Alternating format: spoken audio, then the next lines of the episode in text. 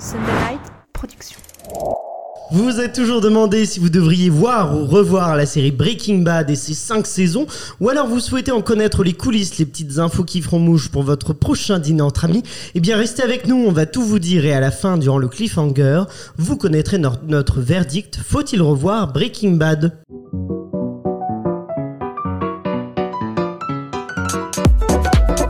Bienvenue dans l'épisode 1, ce nouveau podcast entièrement consacré aux séries. Je m'appelle Aurélien Rapatel et je suis là avec mon équipe de serial killers pour vous éclairer sur cet univers sans fin. Que vous soyez un grand fan de séries ou au contraire un amateur, que vous souhaitiez tout savoir sur leurs coulisses ou que vous n'ayez tout simplement pas le temps de tout regarder, eh bien ce podcast est fait pour vous. On va décortiquer les séries, les analyser, vous donner nos avis précis. Vous ressortirez de ce podcast en étant un véritable expert, peut-être aussi expert que nos serial killers du jour. Vacances oblige, nous avons une équipe un peu différente mais tout aussi talentueuse, je vous les présente. La première serial killeuse, vous la connaissez, c'est une attachée de presse qui secrètement gère un énorme trafic de drogue en France. Elle est notre Heisenberg à nous, c'est Emma Salvarelli. Pas de vacances pour les criminels. Pas de vacances, toujours là, toujours au rendez-vous. Ça fait beaucoup rire. Justement. Et face à elle, nous avons une seconde serial killeuse qui ne sait pas encore dans quel bourbier elle vient de mettre les pieds. Elle regarde d'un œil inquiet Emma, mais nul doute qu'avec son panache proche d'une Daenerys Targaryen, elle va pouvoir faire face, c'est Clémence Michaud. Et j'ai pas de punchline. Et t'as pas de je punchline. Non mais ça va, tu te fais pas trop bisuter hein. Ouais, t'as vu ça, il est gentil. Et avec les nouveaux quand même, faut être Ouais, sympa. ouais, hein. J'ai toujours On- demandé ce que serait la phrase d'accroche pour moi et euh, je suis pas déçue. On va voir pour le prochain. Notre prochain serial killer est un responsable marketing qui est un peu notre El Professeur de la Casa de Papel, puisqu'il va se précipiter sur l'argent en nous parlant tout à l'heure du budget et de la production de Breaking Bad. C'est Michael Godefroy. Salut, est-ce que j'ai autant de charisme que lui Quel professeur Je ne sais pas. On va ne pas te mentir, non. On va laisser. Ça commence bien. Emma, elle est là en daronne. Elle est Bien là. sûr, c'est mon de bébé suite. ici. Elle est là pour intimider les petits nouveaux. mort. Bon, aujourd'hui, vous l'avez donc compris, c'est la série culte Breaking Bad qui est disponible sur Netflix que nous allons décortiquer, décrypter. Mais avant, je vous propose qu'on fasse un petit tour de, euh, d'horizon de l'actualité des séries à travers le monde. Vous savez que tout va très vite, alors annulation, casting, tournage, info exclusive, vous allez tout savoir grâce à Emma Salvarelli qui va vous présenter le journal des séries que l'on surnomme l'Unagi News. Unagi est une sorte d'état de totale conscience des choses. Bonjour à tous et commençons cette semaine par de l'animation. Et vous savez à quel point j'aime l'animation. Vous avez sûrement entendu parler du projet Blade Runner Black Lotus, la série animée dont l'intrigue se déroulera en 2032, donc on a un petit peu de temps avant que ça arrive, et qui fera le lien entre les films Blade Runner et Blade Runner euh, 2049. Coproduite par la chaîne Adult Swim et la plateforme Crunchyroll. C'est la première fois que j'entendais parler de cette plateforme et j'ai découvert pas mal de choses intéressantes dessus. Aujourd'hui, j'ai le plaisir de vous annoncer son casting voix qui euh, va vous faire plaisir. La série réunira Jessica Henwing qu'on a pu voir dans Game of Thrones et dans Iron Fist dans le rôle principal. Il y aura aussi euh, Josh Duhamel qu'on avait vu dans Transformers qui lui aura le rôle du redoutable Blade Runner Mal. Les noms sont hyper compliqués à prononcer et vous savez que j'ai du mal. Il y a Brian Cox aussi qu'on a vu dans Succession qui aura le rôle de Neander Wallace euh, Senior, le fondateur de Wallace Corporate ou encore Petty List qu'on a vu dans Cobra Kai. Pour continuer dans l'animation, moi j'ai le plaisir de vous annoncer la, suite du film de Disney ⁇ qui est Monstres et compagnie au travail. On avait vu dans Clapement 5 quels étaient nos, euh, nos, nos Pixar préférés. Et ben moi, Monstres et compagnie en faisait partie. Donc c'est pour ça que je suis ravie de voir que ça va sortir. Et donc l'histoire de Monstres et compagnie au travail, elle arrive 20 ans après la sortie du film original. La série est composée de 10 épisodes et marque le retour du célèbre duo de Bob et Sully. Alors juste, je crois que c'est pas un film, donc euh, c'est un film qui est euh, la série sur. Disney mais c'est un film Pixar et non de, de Disney C'est pas un film du coup, c'est une série. C'est une série, exactement. C'est pas On est évident, ici pour on va y arriver. On va y arriver. J'y crois.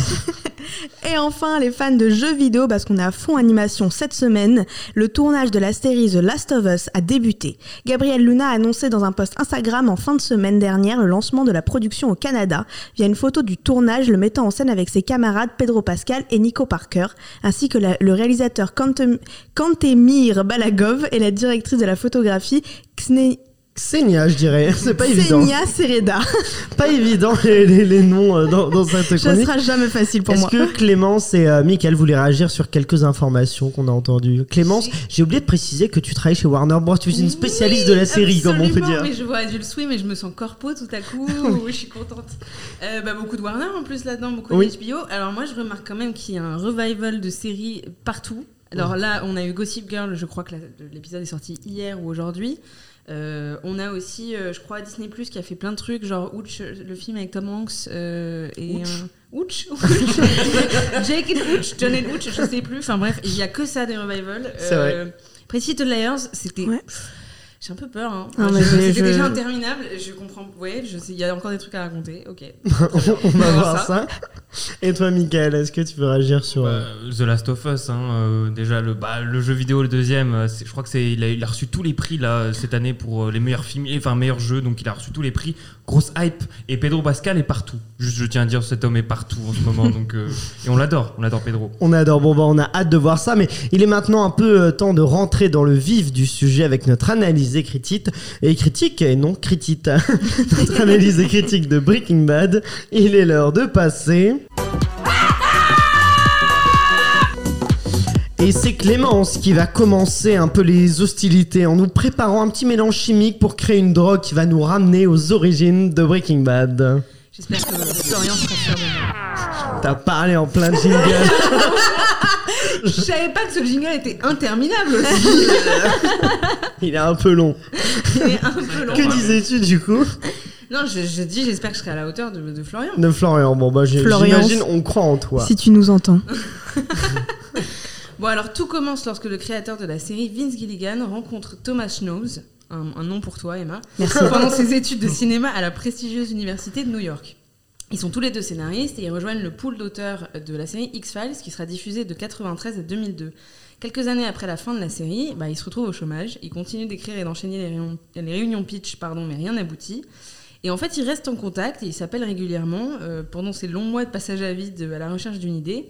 L'idée du siècle qui fera frémir les chaînes de télévision. On rappelle que tout ça se passe en 2004, année du lancement de la série Lost de Facebook. Et rappelons que Millie Bobby Brown n'était pas née. Voilà, merci de rien pour coup de Dieu. Fait mal. J'apprécie pas ce qui se passe ici. Hein. Juste un petit rappel. euh, donc 2004, c'est l'année de l'épiphanie à l'origine de Breaking Bad. L'idée vient d'un article du New York Times qu'avait lu Thomas Schnaus le matin même et qu'il raconte à Vince au téléphone. Et c'est l'histoire d'un mec arrêté dans son RV qui dealait et qui vendait de la meth et autres opioïdes peu recommandés, un peu comme un marchand de glace. Euh, Il y a une autre version de cette histoire qui existe, je pense que c'est la, la version simplifiée, qui serait que tout serait parti d'une blague de Thomas qui aurait dit à Vince Viens, on plaque tout, on achète une caravane et on fabrique de la meth. Un peu comme quand tu proposes à tes potes de tout plaquer pour aller lever des chaises dans le Larzac. Et en T'as fait, des potes particuliers, toi. des potes particuliers.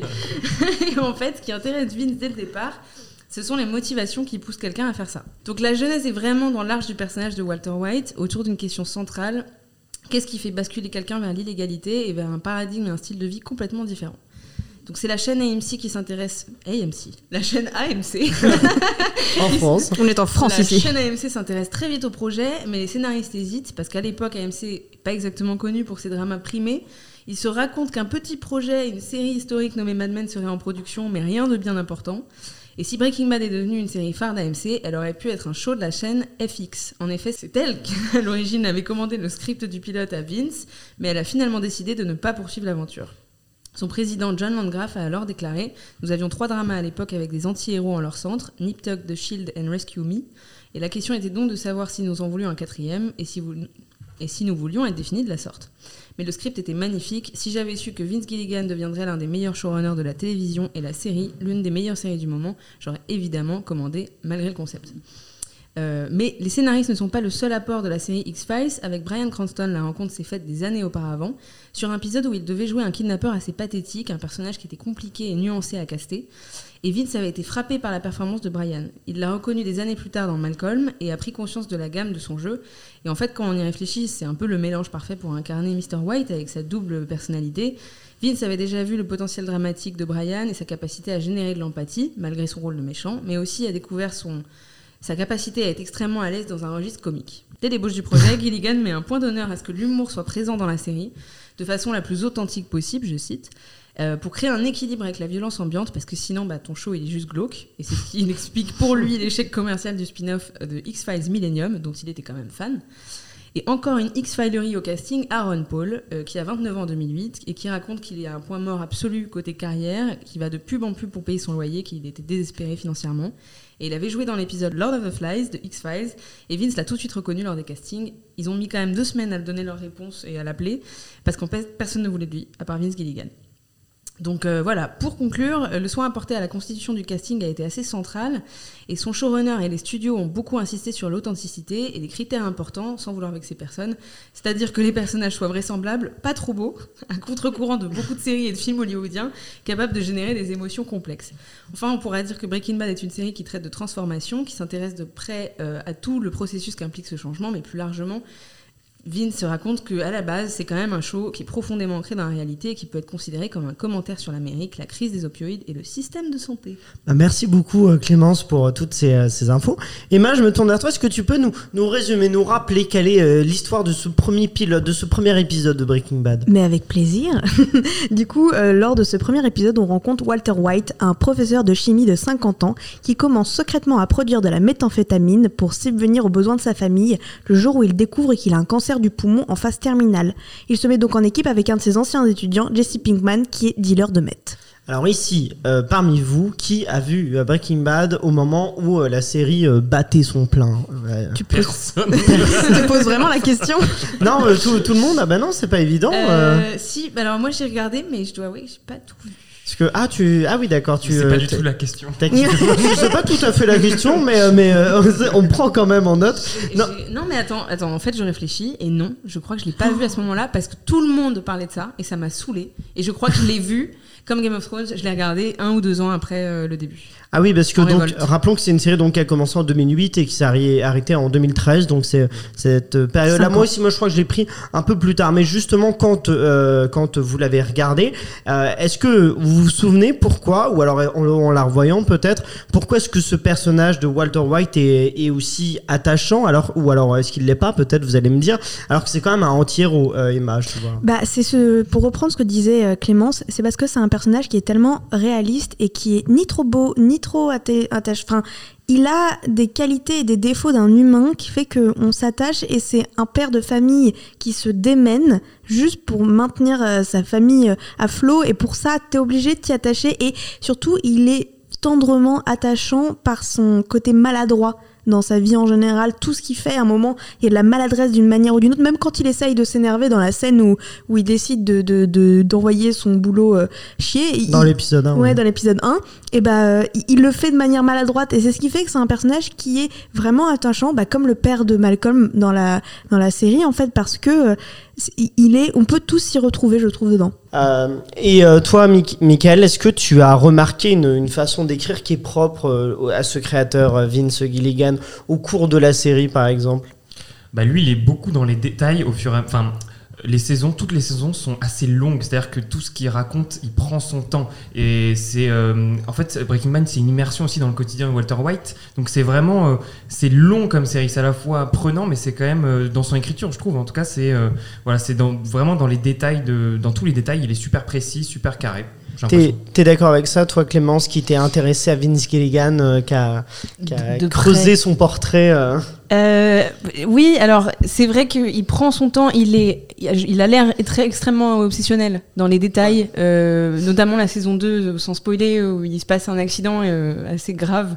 Et en fait, il y a vraiment des détails qui, sont, qui, te plantent le truc, tu as du foreshadowing, comme on dit. Euh, moi, c'est surtout, et je trouve qu'il a une intelligence qui, qui il collabore vachement avec ses autres auteurs. Par exemple, euh, par exemple, des personnages qu'il veut tuer ou des choses comme ça, où ses auteurs lui disent non, stop. Et même sur X-Files, il parle beaucoup de l'écriture. Et, et donc, tu sens que c'est un mec qui a l'esprit d'équipe, mais en plus de ça, qui, qui interagit vraiment avec ses acteurs. Euh, et je trouve que, que du coup, ça rajoute une sensibilité, ça rajoute euh, un truc au personnage. Et je pense que le réalisme est là-dedans, en fait, vraiment. C'est qu'il sait écrire pour ses acteurs, en particulier. Mais c'est marrant, tu parlais de la, de la saison 2, et je trouve que déjà dans ce premier épisode, on retrouve un élément qui arrivera en saison 2, c'est-à-dire que le premier épisode, on peut le lire, ça commence avec la fin quasiment, où il est en course-poursuite, on sait pas trop ce qu'il fuit, on a l'impression vraiment qu'il va déjà mourir dès le premier épisode, Walter White, et, euh, et finalement à la fin on découvre que bon voilà, on se doute qu'il il s'en sort et on comprend un peu plus comment il s'est retrouvé dans cette situation-là. Et la saison 2, c'est sur, euh, ça c'est sur un épisode, on a cette narration qui est pas tout à fait chronologique. Et la saison 2, c'est sur toute la saison où elle commence en nous parlant d'un crash d'avion et en nous vraiment, euh, je crois qu'on voit les lunettes de Walter White ou quelque chose comme ça qui, qui présage que euh, ce qui va arriver par la suite va être catastrophique. Et finalement, à la fin, on apprend que, que c'est pas si, on comprend ce qui s'est passé et on voit que c'est pas si grave que ça. Mais du coup, est-ce que c'est pas un peu gratuit cette façon de procéder, d'écrire en disant, en annonçant quelque chose et finalement en disant après, en fait, non, c'est, vous inquiétez pas, on vous a teasé quelque chose qui en fait est, est pas très grave, Emma. Non, je trouve pas parce qu'au contraire, ça amplifie l'attachement que tu te fais au personnage parce que justement, tu t'attends tellement au pire, tu t'attends à te dire putain, mais qu'est-ce qui s'est passé et qu'est-ce que qu'est-ce que je vais apprendre à la fin de cette saison que t'es soulagé quand en fait il se passe pas euh, ce que ce que tu. Oui. que tu en fait, il joue Mais c'est pas un sur- peu facile Non, il joue beaucoup sur l'imagination du, du spectateur. C'est ce qui fait que ça a autant créé du, de- du suscitement de la part. Je sais pas si ça se dit. Non, je crois pas, mais euh, que ça a on a suscité l'intérêt euh, de la part des, spec- des téléspectateurs parce qu'on se sentait, je parle parce que moi euh, j'adore cette série, mais on, on se sentait investi. On, on se disait, Ouais. mais on s'imaginait le pire. On- moi j'avais envie de voir tout de suite l'épisode d'après parce que je me disais, mais, mais qu'est-ce qui se passe? Et pour ça, je pense que c'est pour ça que ça a bien marché d'ailleurs. Mais en quoi, euh, alors, ce premier épisode, il présage de ce que va devenir Breaking Bad au cours de ces cinq saisons, euh, Clémence ou Michael? Ah ouais, non, mais là, tu. Là, Ah là, je suis allé, je suis allé loin là. Qu'est-ce que tu présages sur 5 saisons? Qu'est- Qu'est-ce que non mais en quoi il y a l'identité de Breaking Bad, euh, de ce que devient Oui, Breaking ouais. Bad à partir de ce premier épisode, Michael? Moi, je trouve qu'il introduit superbement bien euh, les deux personnages principaux. Tu- parlais des feintes que le, le réalisateur aussi aimait, aimait beaucoup, euh, du coup, euh, feinter euh, le spectateur. Il y en a tout le temps dans l'épisode. Euh, donc, bien sûr, quand, quand il est tout nu, qu'à la fin, on voit en fait que c'est juste les pompiers. Mais juste, par exemple, quand il tabasse le, le jeune dans le magasin, on s'y attend absolument pas. C'est gratuit aussi. Et il refeinte le spectateur. Ça, ce côté surprise, on l'a tout le temps, Ouais. sur toute la saison.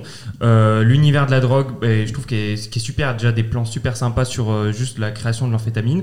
Donc bah, tout, tout, tout est bien posé et euh, avec aussi bah, euh, le côté cliffhanger à la fin qu'on a sur toute la série. Je trouve que tout est parfaitement euh, introduit dans ce, dans ce pilote. Bon bah on reprend cette discussion dans un instant, mais je reste avec toi, Michael, parce que je le disais en intro, tu, euh, tu vas rafler tout l'argent sale d'Eisenberg en nous parlant du budget, de la production et du tournage de Breaking Bad. Un des détails très importants de la série qui nous montre à quel point la production a travaillé Breaking Bad aux petits oignons, c'est le générique.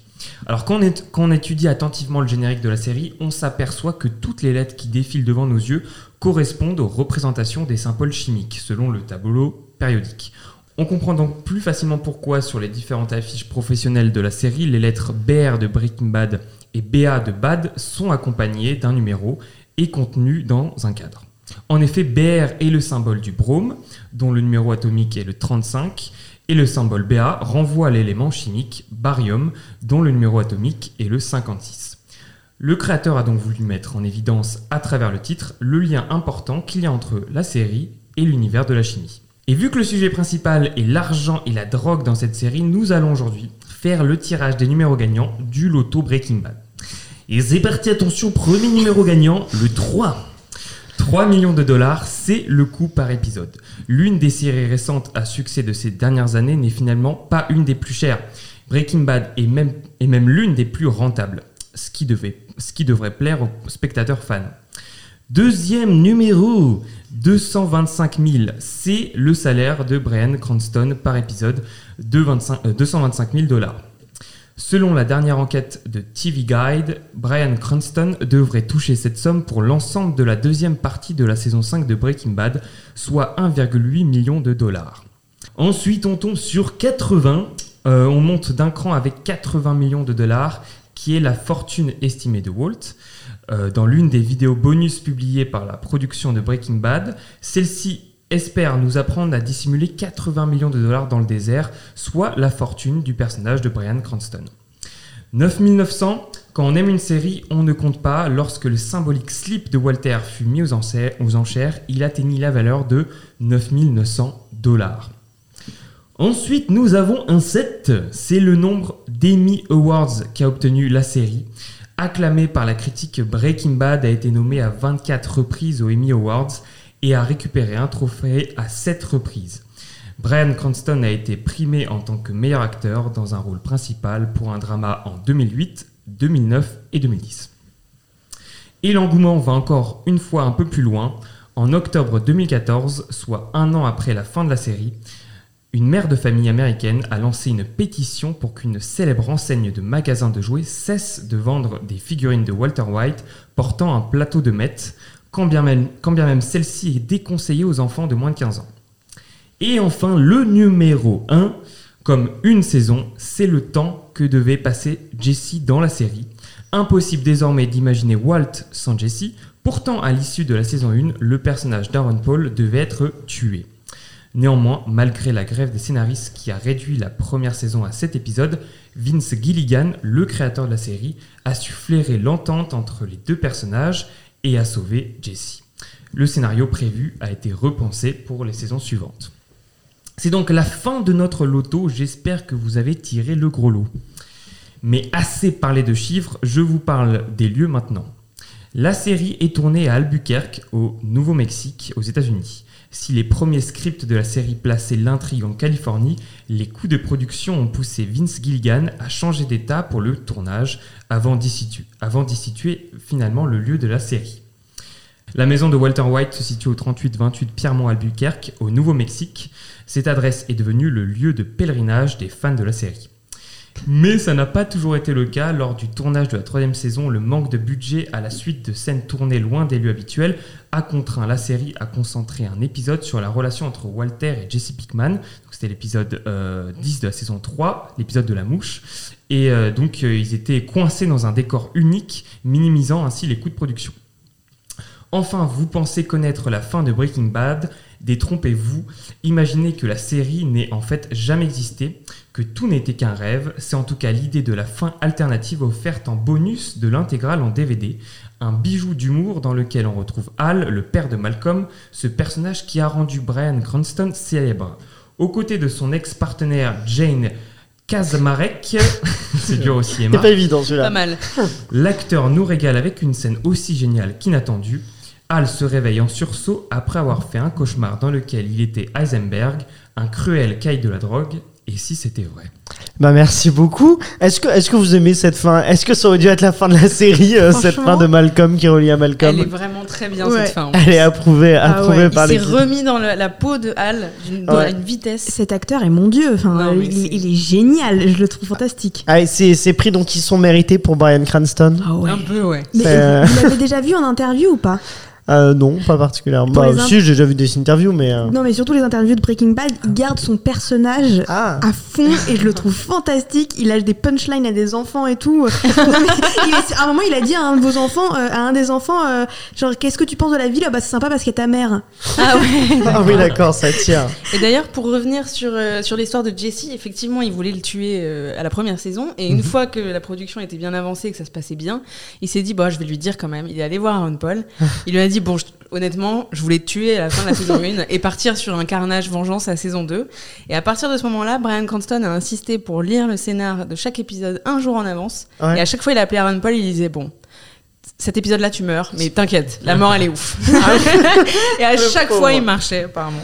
Le pauvre Aaron Paul est traumatisé. Donc, euh, bah, Aaron Paul, pareil, donc c'est un duo qui fonctionne. Pourquoi ça fonctionne aussi bien ce duo Brian Cranston et Aaron Paul? Euh, Vas-y, Emma. La différence d'âge. Je pense que c'est ça, c'est que ils sont tellement à la fois à des mondes opposés et Oui. pour arriver à un même but qui fait que c'est encore plus drôle et que c'est les deux s'harmonisent super bien. Michael, t'es d'accord avec ça? Oui, non, alors ils ont le même projet, mais ils ont aussi le même pro- un projet de vie un peu différent. Quand même, l'un a sa famille, il doit projeter- protéger ses enfants, il veut se faire de l'argent pour ses enfants. Et, euh, et Pikman, c'est juste bah, vivre sa vie. Il a aucun pro, enfin, il a pas de meuf, il a pas d'enfant, il a pas de famille, il a rien du coup. Mais juste, il veut se faire plaisir. C'est deux, deux opposés qui, euh, qui, qui se rencontrent. Est-ce que justement, donc c'était le choix parfait pour vous, euh, Brian Cranston, dans ce rôle de, de Walter White? Euh, on a- Évidemment. évidemment pour Ouais. Clémence. Il n'y a, pas d'autre, il y a pas Breaking Bad sans, sans Brian Cranston. ah ouais? Ah Ah, ouais. c'est vraiment. euh, y- Et, y- et je pense qu'il n'y a pas Breaking Bad euh, sans Aaron Paul non plus. Ah oui. Franchement, je trouve qu'il y a une, il y a une relation de, alors je veux pas trop spoiler, mais il y a une relation d'interdépendance entre les deux Mm. en fait. Euh, et, et même au fur et à mesure des saisons, ils, ils ont, ils ont joué ça tellement bien avec l'un qui commence à vraiment à, à- à péter un boulon quoi et qui supporte pas et l'autre qui, enfin vraiment, je, je trouve que le duo, l'alchimie est géniale, mais les acteurs sont, sont parfaits. quoi. Il y a une relation paternelle qui est très intéressante, je trouve. Enfin, vraiment, euh, c'est un père et un fils. Un des autres personnages du film, c'est quasiment le, le décor du Nouveau-Mexique. Euh, Est-ce que justement, euh, on a, tu, tu l'as dit, je crois, euh, toi Clémence, euh, ça aurait- ou alors toi Michael, je ne sais plus, je suis perdu là. Euh, ça, ça aurait pu se passer en Californie. Qui, qui a dit ça? C'est c'est Michael. C'est moi, Euh, moi. Je pointe du doigt. tu, tu, tu donnes son laurier à Michael. Euh, est-ce que justement En Californie ça aurait été aussi bien ou est-ce que ce choix-là du Nouveau-Mexique avec euh, une importance notamment dans cet épisode pilote euh, où il est en plein milieu du désert, tout ça. Bon après il y a peut-être un peu de désert en Californie. Euh, je ne suis pas un spécialiste, mais en tout cas est-ce que est-ce que ce choix-là est, est- est- a une place importante et primordiale dans cette série-là, Emma Je pense que oui, parce que c'est très révélateur et c'est un miroir de la situation des personnages. Un lieu désertique où il se passe rien, où vraiment c'est une vie un peu misérable, c'est complètement le miroir de la vie de Walter White et des autres personnes qui vivent au Nouveau-Mexique.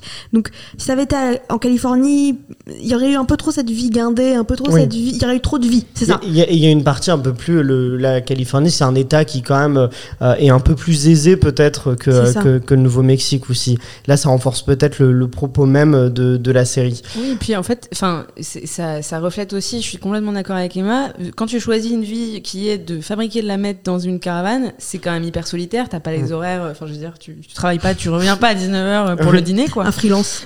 un freelance. Donc t'es hyper isolé et en même temps cette isolation fait que ça peut partir dans une ça peut dégénérer en violence inouïe sans qu'il y ait de témoins. Donc finalement bah ils sont ils sont tout seuls donc à l'abri de la société, à l'abri de tout le monde, mais en même temps ça enfin ouais, ça, ça peut dégénérer très vite à l'abri justement de, de tout le monde.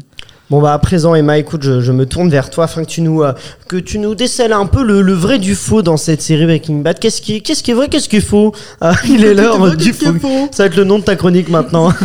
le fameux qu'est-ce qui est vrai, qu'est-ce qui est faux, Emma. Eh bah, jingle de qu'est-ce qui est vrai, qu'est-ce qui est faux.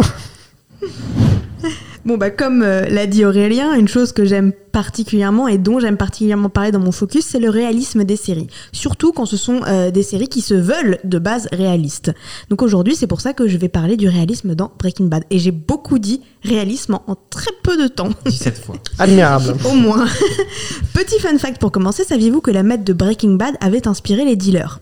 Je sais pas si vous avez entendu parler de ça, c'était euh, pour la troisième saison de Breaking Bad. Euh, la Mètre Bleue, donc déjà ce qu'il faut savoir c'est que la Mètre Bleue ça n'existe pas, c'est un accident du coup dans la série euh, qui est une création euh, de Walter White. Mais les dealers du Mexique ont décidé de s'en inspirer, de, le de reprendre ce détail pour mieux vendre du coup euh, leur Mètre. Et je trouve que c'est un joli coup marketing même si les enfants la drogue c'est mal. Maintenant, passons aux choses sérieuses et passons au réalisme de la série. Et commençons par le personnage de Walter White.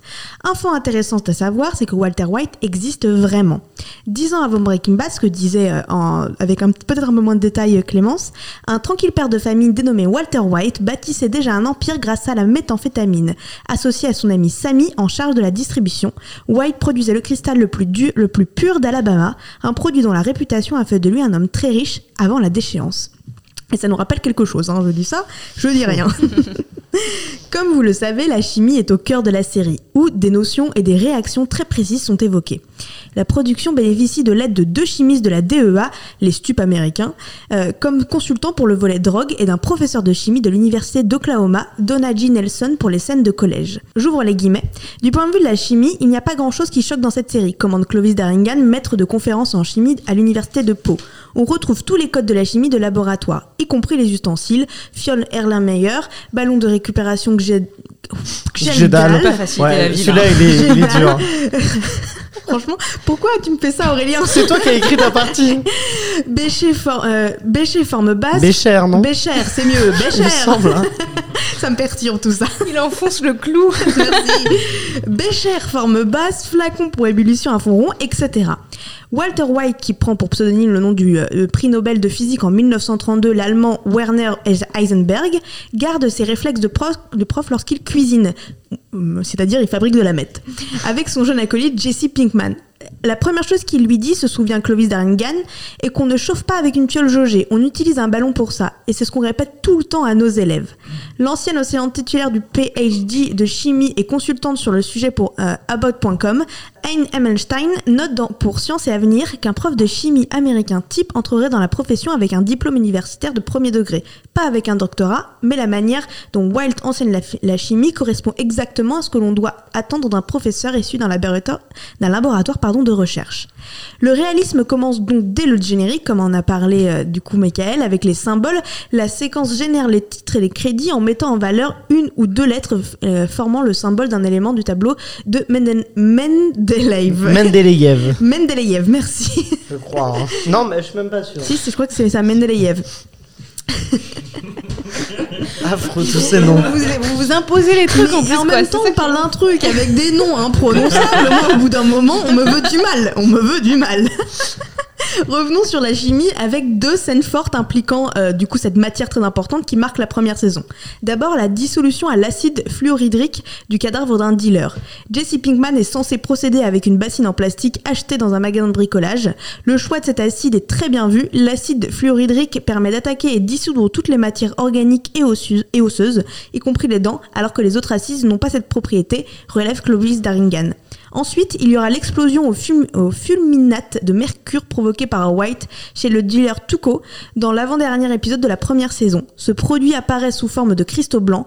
Le fulminate de mercure est effectivement très instable. On peut éventuellement discuter du réalisme de la taille du cristal dans l'épisode, mais il est vrai que si on en lance contre un mur, celui-ci explose. Petit tip d'ailleurs d'Anne Emmelstein, il aurait été plus simple selon elle d'utiliser du produit chimique de débouchage des tuyauteries, sauf que l'effet visuel n'aurait pas été le même et aurait été moins impressionnant. Du coup maintenant, si vous voulez des petits tips, vous l'appelez, elle va tout vous donner sur la drogue. Tout ça pour dire que la série Breaking Bad est très réaliste et c'est pour ça qu'on l'adore parce que on pense que ça pourrait se passer dans la vraie vie. Euh, bah, merci beaucoup pour euh, toutes ces euh, informations. Et euh, justement, c'est donc Breaking Bad, une série qui est classée par exemple par The Hollywood Reporter comme deuxième meilleure série américaine derrière Friends, mais donc meilleure série américaine de tous les temps. Esquire, c'est la deuxième meilleure série dramatique après Les Sopranos.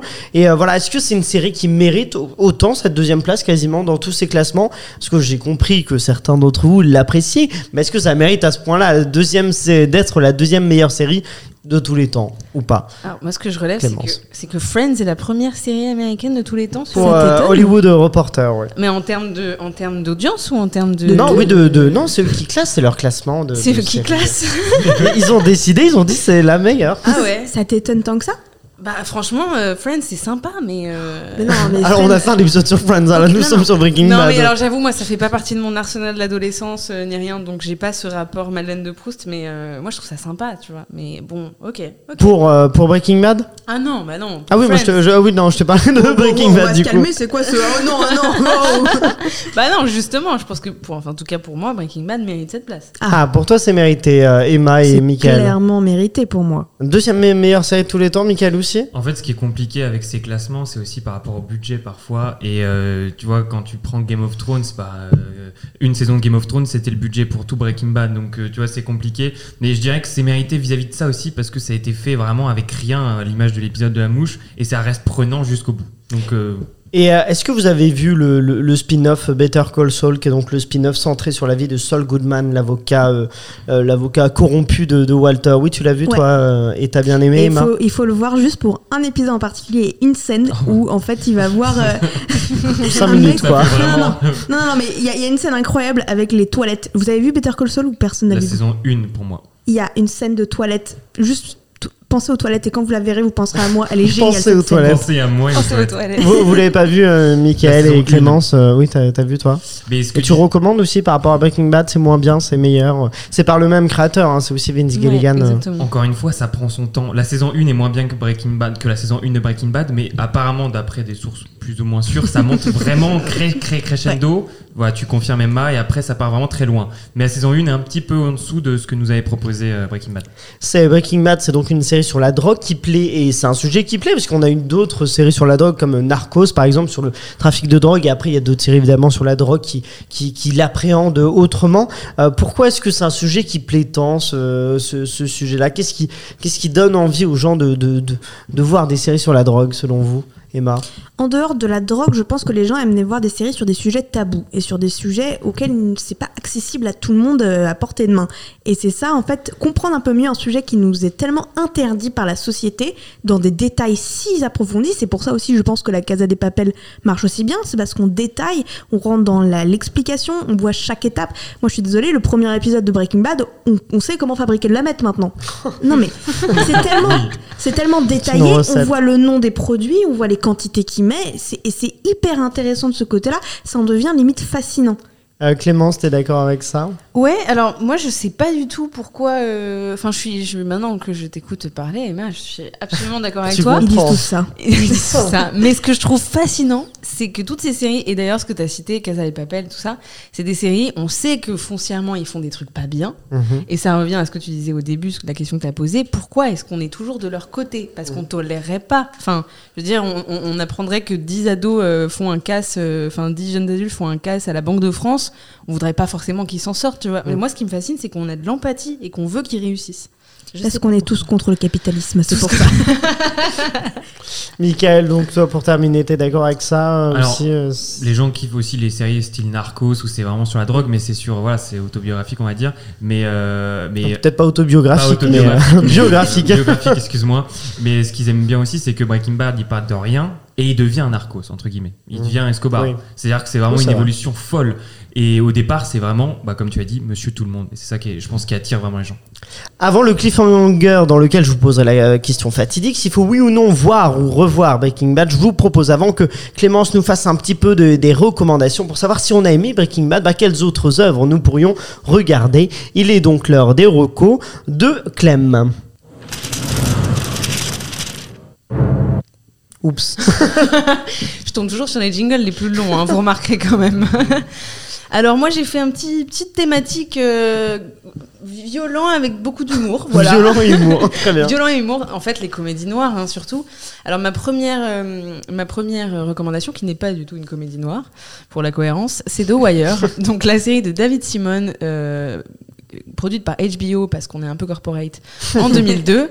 Euh, bon, pour ceux qui n'ont pas vu cette série, c'est une grande fresque en cinq saisons qui se concentre tour à tour sur les trafics de stupéfiants, l'organisation des docks de la ville, euh, la bureaucratie, et il y a ce côté hyper réaliste dont parlait Emma. Il faut savoir que le créateur David Simon a eu plusieurs vies, qu'il était auparavant reporter pour de Baltimore Sun, et que les histoires sont librement inspirées quand même d'une expérience d'un chef de police. Et ce qui est intéressant aussi, et ce qui, ce qui fait lien avec Breaking Bad, c'est que c'est une vraie critique du rêve américain. Euh, autre, autre recommandation, euh, On Becoming a God in Central Florida, une série un peu plus récente de 2019 qui a été produite par Showtime et notamment par Kristen Dunst et George Clooney ont fait leur début euh, en production avec cette série. Elle est complètement barrée. On retrouve toute la violence et le symbolisme de Breaking Bad sur fond d'un sujet qui est assez prégnant ces temps-ci, qui est l'arnaque pyramidale. Euh, et encore une fois, du rêve américain, être le, pro- le protagoniste de sa réussite matérialiste, la meilleure version de soi-même. Voilà, c'est complètement barré, c'est génial, je vous la recommande. Elle a été reconduite d'ailleurs pour une saison 2. Et enfin, mon chouchou, ma série préférée ever, Fargo. Série de FX euh, de 2014, produite par les frères Cohen. Je crois qu'ils l'ont un peu lâché entre temps parce qu'on est à la saison 4 et ils sont plus trop là. et c'est une série d'anthologie dans le sens où chaque saison peut être visionnée indépendamment des autres à la American Horror Story. Et à l'image du film Fargo, ça se passe dans le Grand Nord. Il nous transporte dans différents États, euh, euh, oui, donc Minnesota, tout ça, de l'Amérique, à travers plusieurs époques, dans le Nord, là. dans le Nord, dans les milieux corrompus au service des dynasties criminelles. Et la série joue souvent sur le même dispositif que Breaking Bad. Le mec un peu euh, poisson hors de l'eau qui se fait parachuter, normal, monsieur, monsieur tout le monde, complètement ordinaire et qui se retrouve mêlé à des histoires à la folie, euh, où la folie est poussée à l'extrême. Et c'est bourré d'humour et ça ne va jamais euh, où on l'attend. Je recommande absolument Fargo. Eh ben, merci beaucoup pour ces recommandations, mais attention, il est l'heure du cliffhanger. Faut-il, oui ou non, revoir Breaking Bad, Michael? Oui. T'étais pas prêt à une question avec tant de tant d'importance. Euh, bah, j'ai rega- j'ai regardé l'épisode 1 pour cette émission-là et j'avoue que je peut-être que je me la referai juste pour ça. Ouais, Donc, il- je pense que oui, oui, il y a une certaine. euh, il est tellement bien cet épisode qu'il y a un moyen de tout refaire derrière. C'est une série qui a bien vieilli pour toi? Alors, qu'elle a- pas elle visuellement. Pas visible. Ça va encore. Ça Non, ça va, ça va. Euh, oui, bah, ça, ça, Ouais. elle vieillira jamais. euh, non, non, elle est toujours dans le temps. Donc ça a prouvé. Clémence, est-ce qu'il faut oui ou non revoir Breaking Bad Absolument. Il faut Absolument. revoir Breaking Bad. C'est beau, c'est bien pensé dans les moindres détails. Euh, alors moi, j'avais, pour être très honnête, lâché après un moment particulièrement horrible. Je ne spoilerai pas, Ah oui. mais je pense que vous voyez de quoi Oui, je oui, parle. Ouais. J'avais lâché à ce moment-là. Franchement, j'avais, j'avais dû digérer un peu le truc. Euh, ouais, c'est la blague est mauvaise. Bref, du coup, je pense que vraiment, je vais me le refaire euh, et je vais essayer de passer outre ce moment. De dépasser ça. Mais ouais, je- incroyable. Et Emma, Aurélien, oui, Aurélien, prépare-toi. oui, Parce dis-moi. que c'est une alerte coup de cœur. Ah, j'adore, c'est parti. Je t'aime une fois. Je t'aime deux fois. Je t'aime plus que le riz pois. Tu sais que je fais ça juste pour toi en fait, Aurélien. Bah, j'adore les lancer des alertes coup de cœur. C'est le moment préféré d'Aurélien. Mais mon dieu, mais si vous n'avez pas vu Breaking Bad, il faut que vous le voyez ou le revoir encore et encore. Franchement, c'est un chef-d'œuvre, c'est génial. Tout est bien fait, l'écriture, la mise en scène, la photographie. Et non, c'est une série qui ne vieillira pas et qui ne vieillit pas. C'est génial. Et franchement, mais, mais à chouchou, c'est mon- dans mon top 3 des séries, donc euh, allez-y, foncez. Et quant à moi, eh bien oui, euh, moi aussi je vous recommande de, revoir Breaking Bad. Je suis moins enthousiaste, beaucoup moins enthousiaste que vous tous, je sens. Mais en revoyant euh, ces premiers épisodes, justement, je me suis repris un peu dans le rythme. Et je pense que c'est plus par la suite que la série m'a un peu perdu de temps en temps. Je trouve qu'il y a quelques longueurs, quelques voilà, euh, quelques petites choses un peu faciles, je le disais dans, l'écriture du, du créateur. Mais c'est quand même une très bonne série que je vous conseille de découvrir pour ceux qui ne l'ont pas découverte. Mais euh, restez avec nous car tout de suite je vous propose de se challenger avant de terminer dans un terrible blind test. Vous, vous l'avez compris hein, parce que je, suis allé vite en besogne. Mais Breaking Bad, on, on vous recommande très globalement de voir, de voir la série pour faire un, un petit bilan. Mais donc je vous mets maintenant au défi avec un blind test. Il est donc l'heure du jingle blind test. I accept that challenge. Challenge accepted. On va se mettre aujourd'hui au défi avec un blind test. Un blind test en plus, attention, euh, au thème mystère. Vous allez à la fin devoir trouver quel est le thème qui unit toutes ces, euh, tous ces extraits de série. C'est des extraits donc en VF. Et la personne qui le trouvera remportera un point bonus qui pourra changer le classement. Est-ce que c'est bon pour vous? Oui. Je sens que tout le monde est très, et a, a très peur. D'habitude, je mystère, peste en écoutant parce que je pense toujours être meilleur que Ouais, vous. bah, et là, bah, Il est l'heure de, il, est l'heure de faire Ouais. face à la réalité. C'est parti. Le premier, vous me dites G quand vous pensez avoir la bonne réponse. On commence avec ça. Beaucoup d'éminents dissidents sont membres, donc nous vous avons préparé une liste de sujets de discussion. Ce n'est pas rien de battre les soviétiques à leur propre jeu. Je- Michael. euh, Tchernobyl Non, c'est pas Tchernobyl. Faut pas donner, mais surtout, c'est pas ça les règles, faut pas donner le nom de la série. bah si. Ben t'as dit un Ah non, à la fin, le thème mystère, je vous demanderai à la fin quel est le thème qui unissait. Ouais, alors, tous les- Je le garde pour moi, j'ai la bonne réponse. Elle a pas, elle a pas compris ce qu'elle faisait là. J'avais pas compris non. Bon, je vous, je vous le remets. Arrêtez la voiture, s'il vous plaît. Ah, c'est la VF, quoi. C'est dur. Je vais Ouais. marcher. Jusqu'à l'aéroport. Vous allez rater le... Une série récente J'ai? Avec des Russes, oui. Non, j'ai pas en fait. j'ai pas. C'est récent avec des Russes. Oui, mais il n'y a pas que des Russes. Vous voyez pas? Là, Je sais pas s'il y aura beaucoup de dialogue par la suite, hein, mais. Euh, attendez, j'avance un peu. C'est la fin, ça, c'est la toute fin de la, de la série. Ah bah, Mais il nous spoil en plus. oui, c'est ça. Bah, pour vous aider, Bah là, euh, une série sortie, cette année, euh, sortie en 2020. J'ai Vas-y. euh, le jeu de la dame. Le jeu de la dame, Ah, exactement. Eh ben ah voilà. ouais, mais les extraits, c'était pas ça. Un premier point, c'est la fin, c'est la fin de la Ah série. ouais. Un premier point pour Je Emma, savais même on pas qu'il y enchaîne. avait une histoire de soviétique dans Bah le jeu si, de la il joue dame. contre euh, Ah tout ouais, truc des. Eh oui. Écoute, Je épisode suis d'après. euh, c'est la, bien, la bonne promo. Ah Il y a un épisode sur le jeu de la dame. Euh, celui d'après, c'est une bande-annonce parce qu'il n'y avait pas d'extrait, mais vous allez pouvoir reconnaître. Ce sera peut-être plus simple. Je suis Steve Murphy, de la DEA. En 79, les voyous que je poursuivais portaient des tongs. Arrêtez Qu'est-ce que t'as là-dedans, hein? C'est quoi ça? Quand j'ai débuté, avec une saisie d'un kilo d'herbe, c'était la fête. Mais très vite, on a saisi 60 kilos de coke par jour. Les hippies ont été remplacés par des Colombiens, et ces gars-là, ils portaient pas de tongs. Attends, j'ai. Vas-y, Je Michael. sais pas, c'est euh, How Do You Sell Drugs Fast euh, sur Netflix. Non, c'est pas ça, non. C'est pas euh, la dernière euh, la dernière série de Ryan Murphy? Non plus. Non, non. Bon, bah, je, je remets. C'est Oui. le flop. Franchement, là. On était en train d'assister à la formation du cartel de Medellin. Il y avait José Rodriguez Gacha. Bah, je- j'ai. Vas-y. Euh. Merde, non Qu'est-ce que je Tu l'as. Ah euh, Bet- Better Call Saul Non, bah non. c'est pas ça. Bon, ben, on en a parlé en plus, vous êtes. Vous êtes bon, bah, je, Oui, je- Ah, bah, je- si, j'ai- j'ai. Euh, bah, je crois que c'est Emma d'abord. The Wire? Non Clémence. Narcos. Narcos, exactement Série sur la Mais, drogue. mais tu sais quoi, je me suis dit Narcos, je me suis dit c'est pas possible, il a pas mis de Narcos en Bah blind si, test. eh ben, fallait le placer quand même. Oh Un point pour Emma, un point pour euh, Pas Clémence. mérité, hein, mais. Tout peut changer. On continue avec celui-là. Nous devrions descendre dîner. Daphné euh, Avez-vous faim? La cuisine est excellente, je vous assure. La dernière fois que je suis. Je ne veux pas aller dîner. J'ai. Vas-y. euh, Oh non, non, non, non, non. euh, euh, les chroniques de Bridgerton. Oui, les chroniques de Bridgerton. Oh, bah dis donc, euh, très forte Emma. En même temps, elle s'est entraînée de nombreuses fois. Non, Un- surtout, euh, j'adore. deux pour Emma, un pour Clémence, zéro pour Mickaël pour l'instant. On y va avec le suivant, c'est celui-là. Le bien et le mal, c'est un jeu. Oh, il n'y a ni bien ni mal. J'ai Vas-y. House of Cards. Quelle Non, que soit la Pas du tout. Pas House of Cards, mais c'est- je Le comprends bien et le mal ont rien à voir là-dedans. Donc le meurtre de cette personne, c'est juste un fait. Ben, c'en est un, non? Personne ne meurt, personne ne vit, c'est juste deux mots dans un jeu obsolète. Vas-y. Les gens sont morts. Prison Break. Non.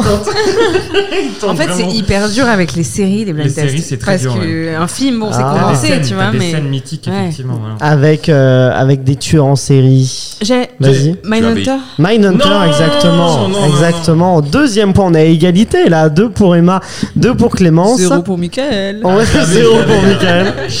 Le dernier, c'est celui-là, mais attention, après, je vous demanderai quel est le thème mystère. Voilà. euh. C'est parti pour le dernier.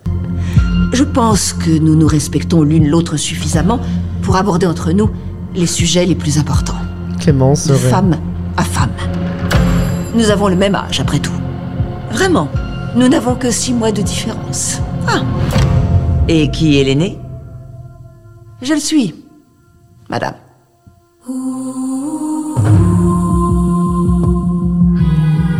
De femmes qui tiennent la boutique. C'est la dernière chose dont ce pays a besoin. Peut-être est-ce précisément ce dont ce pays a besoin.